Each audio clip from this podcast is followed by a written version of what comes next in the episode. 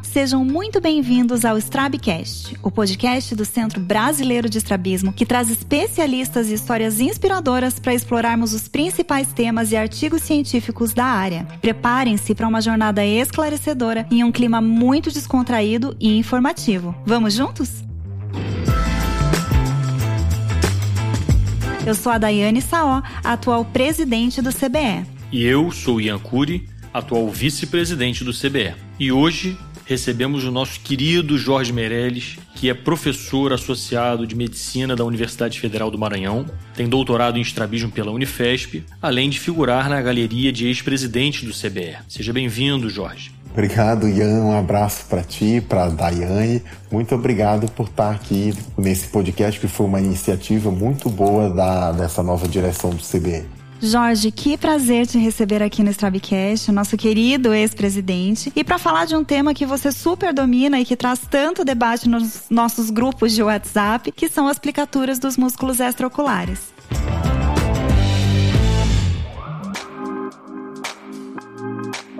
E para começar, Jorge, eu queria que você descrevesse para gente, por favor, a técnica que você utiliza para suas aplicaturas. Então, quando eu comecei a fazer a aplicatura, eu comecei com a técnica do Dimmer e do Shaduri, que foi a primeira que eu li descrita, que é aquela que a gente dobra o músculo para debaixo dele mesmo, né? Só aí comecei a fazer assim, só que eu achava muito difícil conseguir dobrar. Quando a gente vai fazer uma aplicatura de seis por aí, até que vai, mas uma aplicatura de cinco ou menos é tão pouco músculo a ser aplicado que eu tinha dificuldade de fazer, de dobrar esse músculo para baixo. Aí foi quando eu vi a descrição da técnica do Wright, onde ele não, não faz nada, ele simplesmente aperta o nó e o músculo vai para onde ele bem quer. Naturalmente que ele vai para cima, porque ele tem a resistência da esclera embaixo, ele vai para cima. Aí eu comecei a fazer os meus primeiros dois, três pela técnica do Wright e vi que é extremamente mais fácil, é só apertar um nó, não tem, não tem mistério nenhum.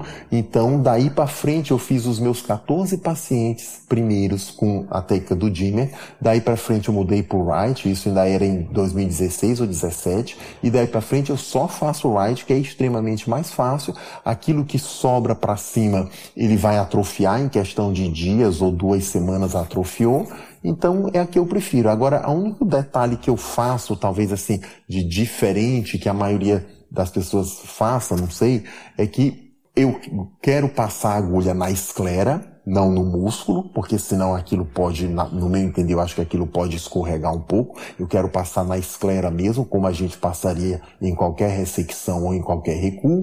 E eu quero passar exatamente debaixo da posição onde o músculo se aplica na esclera. Então, o que, que eu faço? Vamos dizer que eu estou com reto medial e passei o gancho de inferior para superior. Então, a borda livre do gancho está superior. Então, eu vou começar passando superior, eu tiro o gancho e deixo ele em meia espessura do músculo, para que ele me libere a borda superior do reto medial. Aí eu passo a agulha exatamente onde o músculo está se inserindo, tá tocando a esclera, mas passo na esclera. Aí, como eu já passei o, o, a sutura superior, para passar a inferior, eu tiro todo o gancho, mantenho a tração pelo fio que eu já passei, que foi o superior nesse caso, aí pego com uma pincinha de dente o músculo próximo à sua inserção e passo também o inferior bem onde o músculo se aplica na esclera para passar, porque a sensação que eu tinha é que quando eu não fazia isso e eu passava a sutura segurando o músculo com o gancho, eu passava a sutura uns 2 milímetros ou 1 um milímetro e meio atrás de onde eu deveria passar, porque justamente onde eu queria passar estava o gancho me atrapalhando. Então isso era um fator, vamos dizer assim, de eu acrescentar um mínimo recuo ao meu preguiamento. Talvez seja por isso que algumas pessoas dizem assim, ah, eu faço preguiamento, mas eu sinto a necessidade de aumentar meu plano. Porque se você passa com o gancho, você não passa exatamente onde é, você recuou um meio milímetro, um milímetro, alguma coisa assim. Aí eu tiro o gancho para passar, mas tiro desse jeito, tirando sem tirar, para manter a tração do gancho para me expor melhor o, o músculo. Que interessante, né, Jorge? Eu também faço aplicatura, eu faço, eu não suturo no músculo, mas eu faço a sutura na esclera imediatamente anterior à inserção do músculo. Então, provavelmente, a minha técnica para tua deve dar um a dois milímetros de diferença por conta da posição. Isso, e você é... faz com Vicryl, né? Sempre com Vicryl. Eu não uso fio não absorvível, eu faço sempre com Vicryl. Aí assim, eu, eu cheguei a passar um na frente também, mas aí eu ficava naquele de, poxa, mas se eu estou passando na frente, eu estou fazendo o mínimo avançamento, por menor que seja. Então aí no caso eu pensaria ao contrário, eu teria que diminuir um pouco o meu plano, já que eu já fiz um mínimo de avançamento. Então por isso que eu resolvi fazer esse negócio de tirar um pouquinho o gancho e passar bem embaixo do músculo.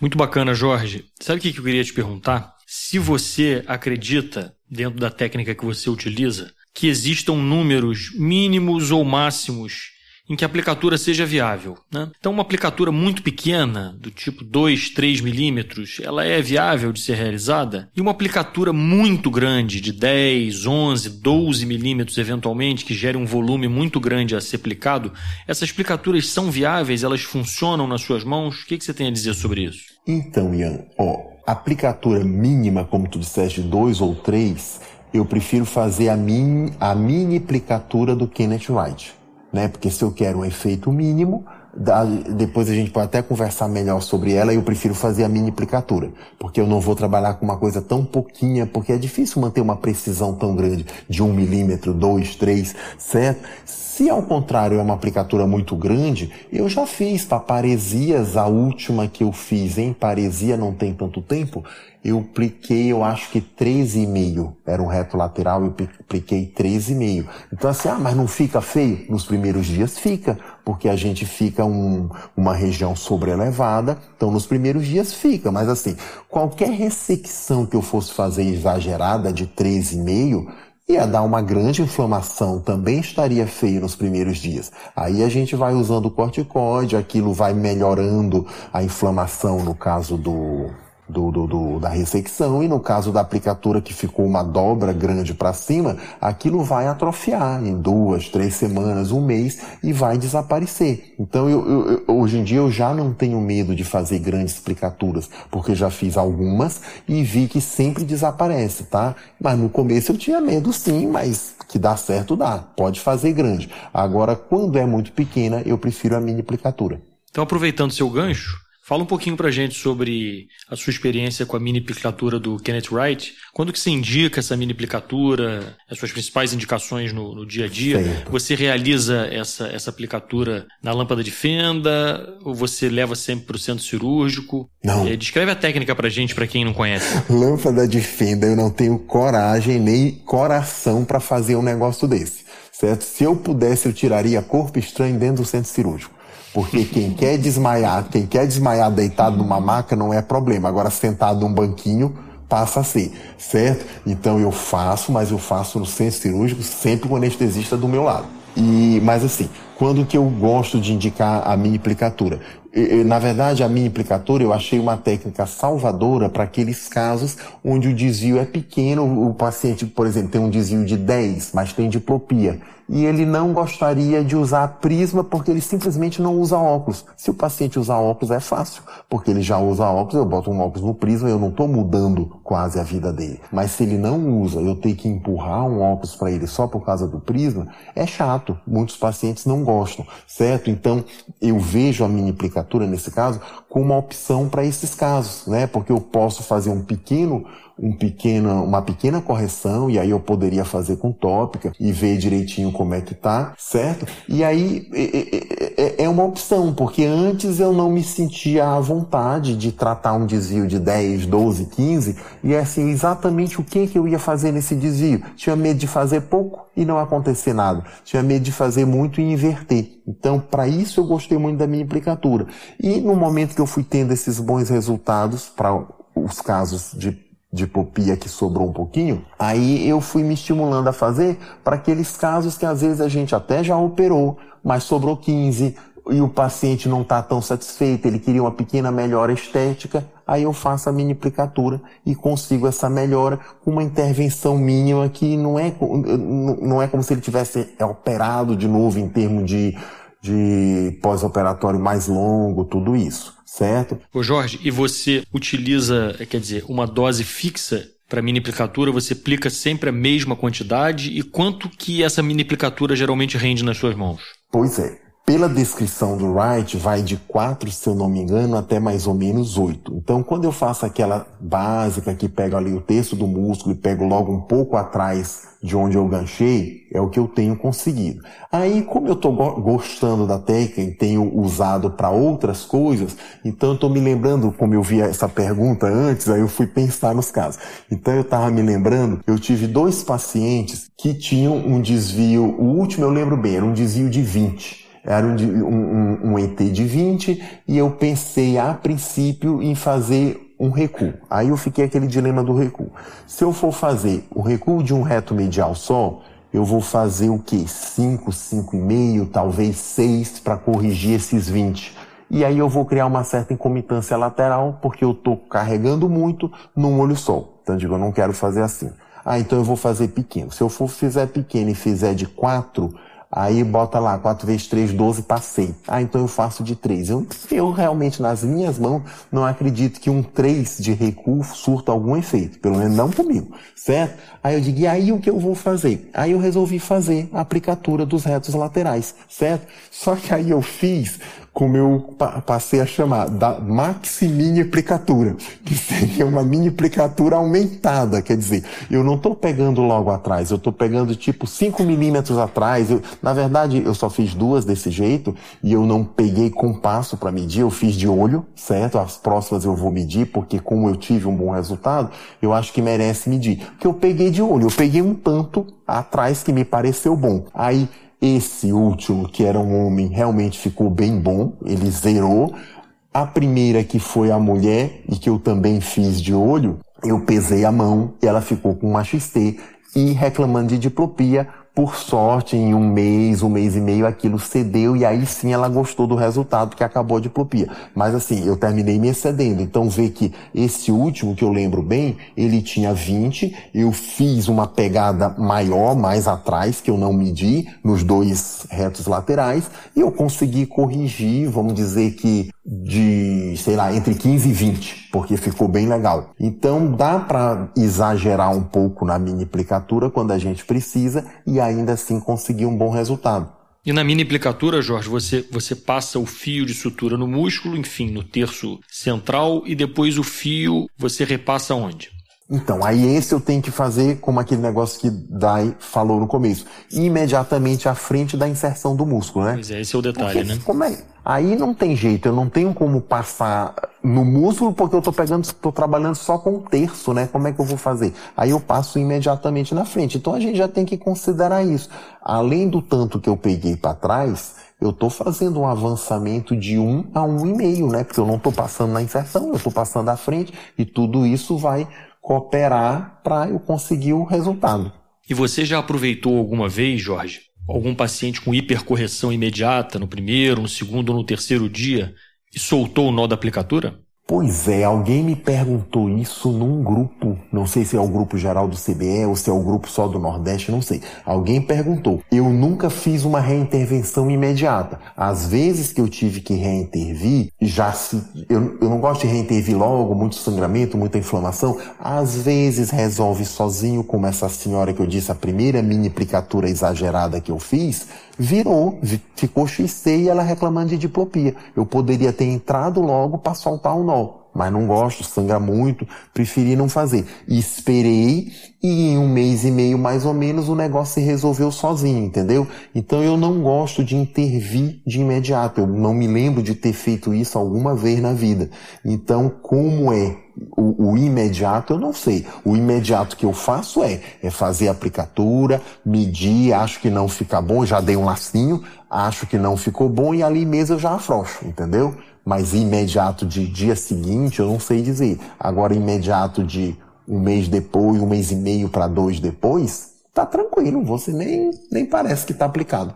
É como se fosse uma ressecção. Bacana. Ô Jorge, e quais que são as suas principais indicações para aplicatura? Você acaba fazendo aplicatura em todo o procedimento em que você quer fortalecer o músculo? Você ainda utiliza a ressecção em alguns casos? Qual é a tua conduta no dia a dia? Pois é, Dai. Eu, como te disse, eu, eu, eu vi essas questões, fui pensar sobre o assunto. Na verdade, eu não diria assim, qual é a minha indicação para aplicatura? Eu diria o contrário qual é a minha indicação para fazer uma cirurgia de fortalecimento que não seja aplicatura, certo? Então, por exemplo, eu tô com uma paciente que eu vou operar começo de dezembro. Ela tem uma XT de 90, um divisão 01 no outro. Então, essa paciente, eu preciso mexer só no olho amblíope. Como ela tem um desvio extremamente exagerado, é 90 e ainda é XT, e, e, ela é um olho míope, ela tem 25 e pouco, quer dizer, ela tem tudo me forçando a ter que exagerar a cirurgia dela para dar certo. Então, essa paciente, por exemplo, eu vou fazer nela aquela técnica do autotransplante, que foi até da minha, do meu doutorado, né? Onde eu, eu vou fazer uma ressecção grande do reto medial, o que sobrar no reto medial eu vou emendar no reto lateral como se fosse um expansor, só que um expansor natural e autólogo, e o resto que ainda faltar eu complemento com recuo do lateral. A ideia disso é você fazer cirurgias mais exageradas, preservando um pouco o arco de contato e tendo com portanto, uma limitação menor de perda de abdução nesse caso, que é uma XT. A ideia é que ela fique com uma perda de abdução de menos 2, menos 2,5 no máximo. Então, quando eu estou nesses casos onde eu tenho desvios absurdamente grandes, e absurdamente grande que eu falo é de 80 para mais, essa paciente, por exemplo, tem 90, eu, eu preciso, eu acho que fica melhor fazer o autotransplante. E para o autotransplante eu preciso tirar um pedaço do músculo que eu vou fortalecer. Então é quando eu ainda faço ressecção. Isso, eu, se eu fizer uma vez no ano é muito. Fora isso, todo o resto eu faço aplicatura. Mesmo que eventualmente eu tenha ah, uma, uma ET de 30, 40, mas ele tem também um pequeno HT e eu gostaria de fazer um Moacir Álvaro onde a gente joga os dois retos para baixo para corrigir pequenos HTs.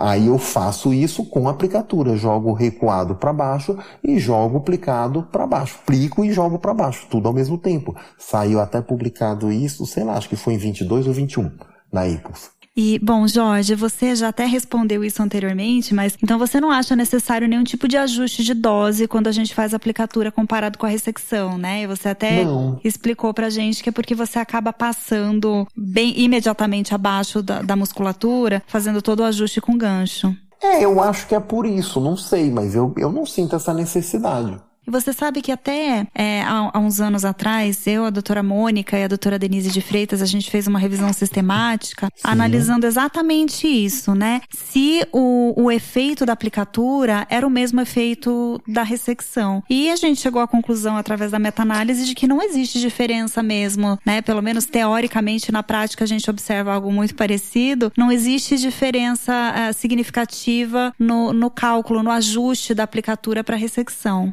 A gente pode perfeitamente utilizar o mesmo cálculo, a mesma tabela, as mesmas tabelas.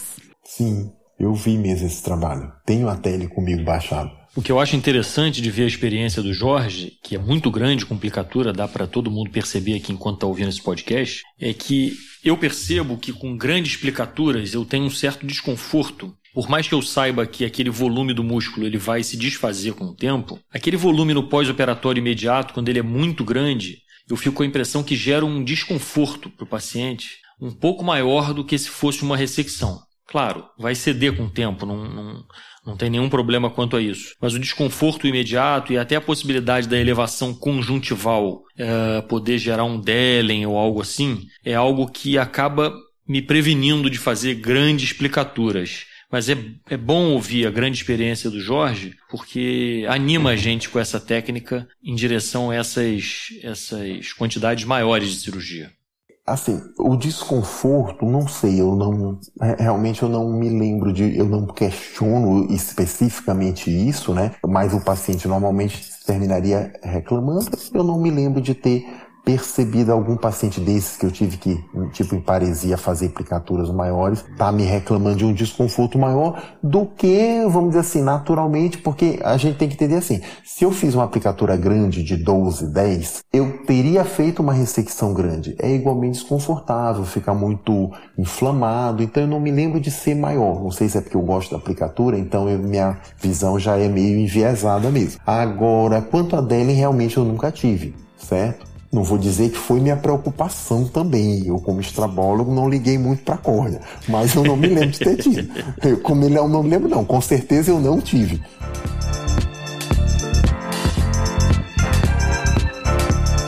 Ô Jorge, e o que, que a gente tem de evidência sobre o papel da aplicatura como poupadora da vascularização do segmento anterior? O que, que a gente tem de bom na literatura a esse respeito e da sua própria experiência?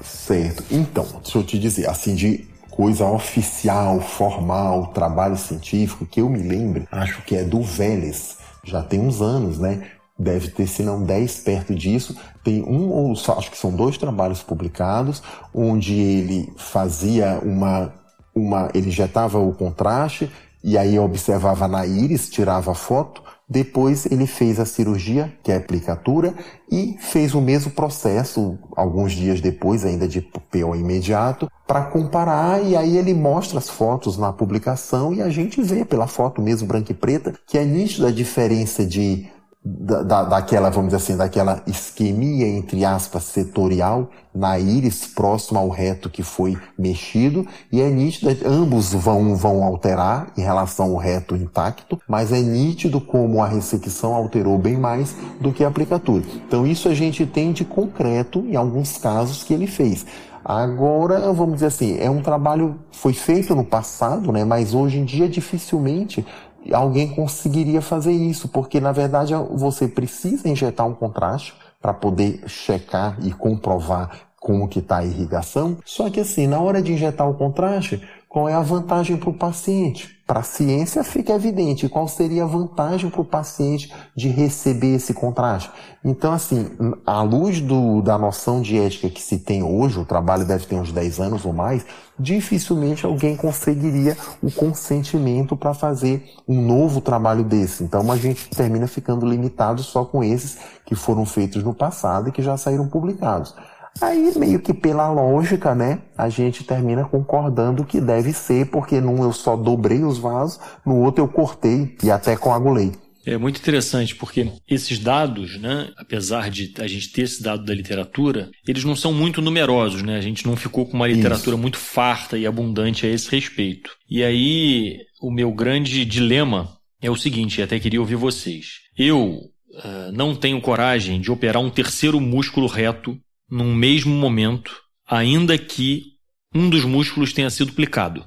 Eu não tenho coragem de fazer um recuo do medial, uma ressecção, uma aplicatura, perdão, do lateral e um recuo de reto superior para um DVD, por exemplo. Eu, ainda sabendo que a aplicatura tem essa vantagem e essa possibilidade de poupar a vascularização, eu não consigo acreditar com tanta convicção a ponto de me permitir operar um terceiro músculo reto na mesma sentada, vamos dizer assim. E vocês? Olha, Ian, eu comungo da mesma opinião, porque assim, é, o que que acontece? Muitos fatores vão interferir na irrigação. Não é só se eu corto, se eu dobro o músculo.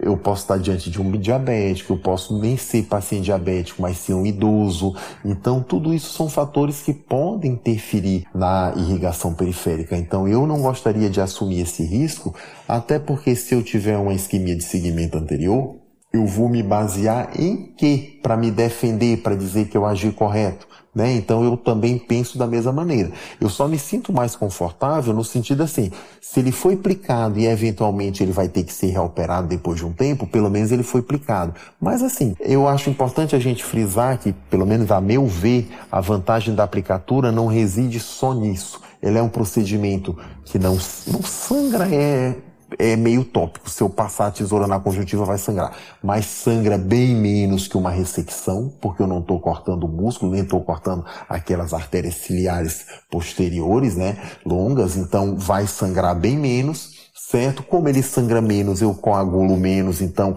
vamos dizer assim, todo o processo inflamatório tende a ser menor, certo? E, em última análise, para quem trabalha com estudante, com residente, se houver uma tragédia, vamos dizer assim, na cirurgia, e o fio romper, e o músculo, ai, foi perdido, ele não vai ser perdido, ele só volta ao seu estado natural de não aplicado, você pega de novo e refaz. Então, para quem trabalha com estudante, eu ainda vejo uma vantagem a mais no sentido de que é uma cirurgia menos traumática, sangra menos, inflama menos, e se tudo der errado, no final eu tenho o músculo do jeito original que ele estava, eu vou lá e refaço. É, esse último aspecto que você colocou é muito, muito importante para quem trabalha com ensino, eu também acho isso. É, nas ressecções, sempre aquele medo de quem está auxiliando um cirurgião que está começando, de um corte inadequado, de um fio rompido, e na aplicatura realmente você evita isso. E você mencionou uma coisa que eu também concordo, você tangenciou esse tema. Em cirurgias que você vislumbra por exemplo, na exotropia precoce, que você vislumbra que aquele paciente vai precisar de outras cirurgias ao longo da vida pela própria natureza daquele desvio. Né? Então, se eu vou fazer um recuo ressecção num paciente com uma cirurgia de três músculos, por exemplo, num paciente com esotropia precoce. É, eu prefiro realizar a aplicatura nesse terceiro músculo porque eu sei que possivelmente em algum momento eu posso ter que recuar o reto superior num outro momento para uma DVD que venha eventualmente a se descompensar. Então acho que a aplicatura nesse contexto também acaba surgindo como útil. E mesmo antes da popularização dessas aplicaturas mais novas, não sei se todo mundo está familiarizado com isso, todo mundo está ouvindo a gente. Existe uma, uma descrição do Davi Romero Apis, é, uma espécie de aplicatura também, em que ele divide o músculo, faz uma divisão linear do músculo ao meio, e no ápice dessa divisão, então vamos ver, ele começa lá na inserção, faz uma divisão longitudinal, uh, por exemplo, de 5, 6 ou 7 milímetros, no final, no ápice dessa divisão, ele passa um fio. E esse fio ele leva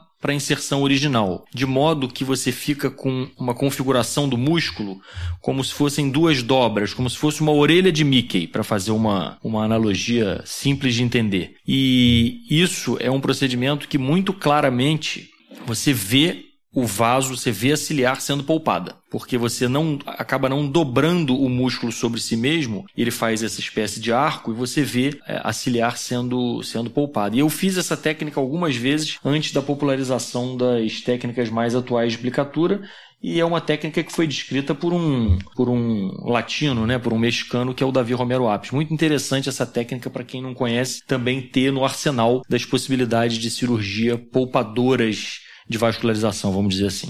Agora que eu te ouvi falando isso, me ocorreu um detalhe que eu tinha esquecido de comentar. Eu acho a técnica do Wright muito mais simples do que a do Dimmer, mas eu ainda vejo uma vantagem adicional que é difícil comprovar, porque até a história, para mostrar que ela interfere menos na circulação, a gente teria que fazer esse tipo de trabalho, injetando contraste, tudo mais, sendo que o paciente não leva nenhuma vantagem com isso. Mas se a gente for pensar pela lógica, eu pego um músculo, dobro para baixo de si mesmo e aquela parte que sobrou está espremida entre a própria esclera e o músculo que restou vivo e que tem tensão. Então ali eu devo ter uma força muito maior comprimindo o vaso e atrapalhando a circulação do sangue. Se eu deixo ele dobrar para cima, ele dobra mais livre, ele sofre o efeito da conjuntiva, que não é um, um, uma estrutura tensa. Então, provavelmente, na técnica do Wright, ou nessa que tu descreveste do APS, do, do AP, né, ele, ele vai, ele consegue, o sangue consegue passar melhor, porque é uma dobradura mais frouxa, não é tão tensa. É, a aplicatura ela é uma técnica muito bem-vinda, né, para a gente poupar a vascularização do segmento anterior, principalmente nesses casos, como o Jorge falou, né, esses pacientes, principalmente os mais idosos, com riscos maiores de microangiopatia. E eu acho que, tecnicamente, né, não é uma, não é uma técnica difícil, mas eu acho que muito da escolha entre aplicatura e ressecção vai pela maior ou menor experiência, porque a gente sabe que ainda nos serviços de residência, de fellow, a tendência da maioria dos cirurgiões de estrabismo ainda é usar a ressecção, mas eu acho que é mais por uma questão de aprendizado do que por efetividade da técnica em si. Tecnicamente falando ainda, Jorge, você usa algum material diferente para fazer no, no, na etapa da dobradura do músculo? Você faz com o próprio gancho do estrabismo? Você usa espátula de íris, por exemplo, ou você faz com o próprio ganchinho? Então, para a técnica do Wright, a gente não precisa de nada, né? Depois que tu passaste o fio lá atrás, onde tu queres aplicar e anodaste, tal qual faria numa ressecção, o passo seguinte é aquele de passar na esclera, que eu até já detalhei como é que eu faço. Uma vez feito isso, eu seguro o, o, o, por exemplo, eu seguro os fios com uma mão, vamos dizer a direita, e com a esquerda eu seguro bem na inserção do músculo. E enquanto eu puxo o músculo, vamos dizer no sentido da esquerda para a direita, eu levo o olho da direita para a esquerda com a pinça de dente para, vamos dizer assim, para não botar tanta tensão no meu fio para ele não quebrar. Certo? E aí ele vai aplicar. Ele vai aplicar para onde ele bem Automa quer. É automático, né? Isso. E ele vai aplicar para onde ele bem quer, que no caso é a parte de cima, porque a parte de baixo oferece resistência pela esclera, né? Aí ele, eu terminei de fazer isso e ele aplicou, eu dou o nó, e aí, aí sim, eu, eu levo o nó até lá, próximo ao músculo, para ficar bem atado, e pronto. Não, é simplesmente dar um nó, não tem mistério nenhum um detalhe que eu gosto de fazer, mas aí eu acho, acho até que é feio, mas eu gosto. Eu gosto de dar nó é com a mão. Eu não gosto de dar nó com porta-agulha. Eu não me sinto forte o suficiente para apertar meu nó num porta-agulha.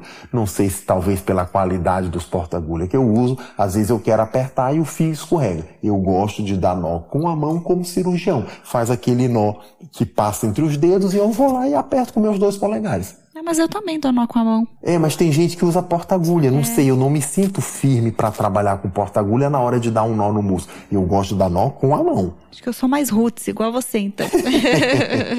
eu acho que nesse ponto eu, eu que sou o Nutella aqui, eu dou com porta-agulha mesmo. e eu acho que um detalhe é, importante de salientar, é muito óbvio para muitas pessoas, mas esse podcast tem um público heterogêneo, né, Jorge? É importante na hora de passar o fio no músculo, já que a gente está pensando em toda essa questão de vascularização, que você não faça um anodamento em cima da artéria ciliar. Você tem que evitar, né, na hora que você está passando o fio no músculo, evitar comprimir a artéria ciliar dentro de um nó, correto? Sim, com certeza. É, é, o raciocínio contrário do recuo, né? Na hora que eu estou recuando, eu já aproveito na hora de anodar para amarrar junto o vaso, porque já que eu vou cortar o músculo, eu já estou adiantando meu serviço. Agora na aplicatura é o contrário, eu não vou cortar, eu quero preservar, então que eu não toque nele. Perfeito.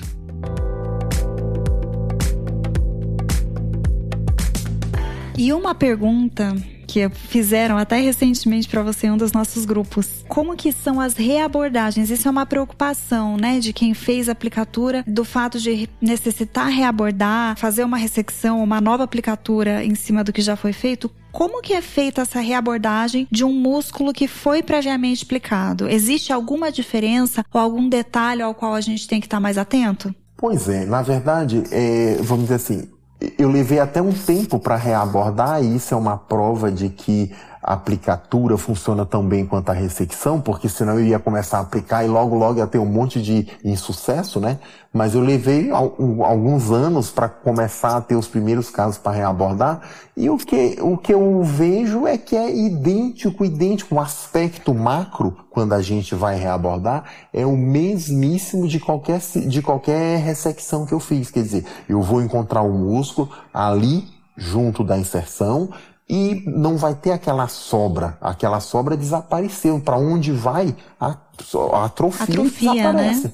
E desaparece, exato. É, é, idêntico, idêntico, idêntico. Aí alguém perguntou assim, mas se for reabordar imediatamente? Nunca reabordei imediatamente. Eu gosto de esperar, porque sangramento, é, inflamação e às vezes o próprio paciente, o próprio organismo resolve sozinho. Como eu contei o caso dessa senhora que eu carreguei na mini aplicatura, porque eu queria um efeito maior mesmo, e terminou sendo maior do que eu esperava, e ela ficou em XT e diplopia. Mas aquilo cedeu dentro de um mês e pouco, um mês e meio mais ou menos. Com certeza. E às vezes as pessoas pensam assim, ah, a aplicatura é uma técnica poupadora. Mas a gente tem que usar o mesmo raciocínio que a gente usa para qualquer cirurgia de estrabismo. A gente só vai Sim. fazer uma reabordagem precoce em caso de suspeita de que o músculo escorregou, né? Ou algo que precise realmente. Senão, a gente tem um tempo de esperar até pro, pro ajuste, né? Como a gente faria no caso de uma ressecção. Sim. E assim, a sensação que eu tenho, porque pode ficar aquela sensação, ah, a aplicatura cede, então vai ceder e pronto.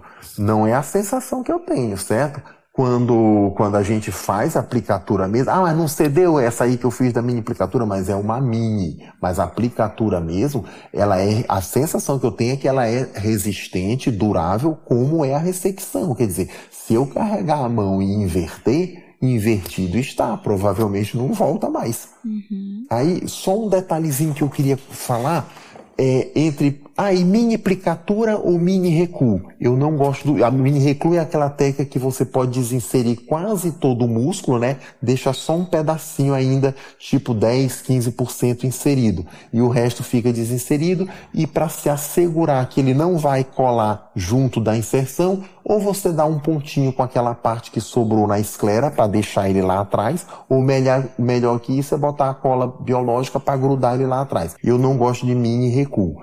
Porque o recuo, naturalmente, você perde um pouco do efeito, porque o músculo, uma vez que recuou, vai sofrer um processo de contratura. É aquele negócio que a literatura americana chama de take up the slack, né? Então, ele naturalmente vai sofrer isso. Então, entre fazer, por exemplo, um mini recuo de reto medial para corrigir uma pequena ET, eu prefiro fazer uma mini implicatura de lateral porque o lateral ele não vai perder o efeito e eu sei que é uma cirurgia mais previsível. O outro, os poucos que eu já fiz de mini recuo, começa bom, daqui a pouco eu perdi o efeito.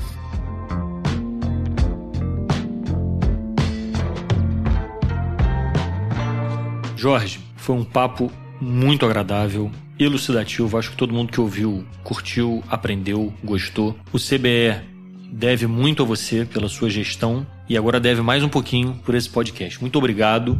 Esperamos que você possa contribuir em outras oportunidades. Seja sempre muito bem-vindo. Oi, Ian, eu que agradeço, agradeço pela oportunidade de estar aqui tenho muito carinho pelo CBE e agradeço por vocês que estão na direção atual do CBE terem, vamos dizer assim, se dispostos o tempo de estar à frente do CBE com tantos outros afazeres, mas tirar um pouquinho do tempo para estar tá à frente do CBE, levando nossa instituição para frente, que todos nós temos muito carinho. Então, sempre que tem uma nova diretoria, a gente fica muito grato a essa nova diretoria que se dedica e, e, sempre trabalhando no sentido de melhorar, como vocês já fizeram aqui, o podcast e outras ideias mais. Jorge, muitíssimo obrigada. Foi excelente. Como disse Ian, foi uma honra, uma alegria te receber aqui. Nosso amigo, nosso ex-presidente. Uhum. Parabéns, né? Você acrescentou muito pra gente. Foi um ótimo Strabcast. E esse foi o Strabcast. E hoje nós conversamos com o Jorge Meirelles. Se você gostou, compartilhe com seus amigos e não se esqueça de nos seguir e favoritar na sua plataforma de áudio preferida.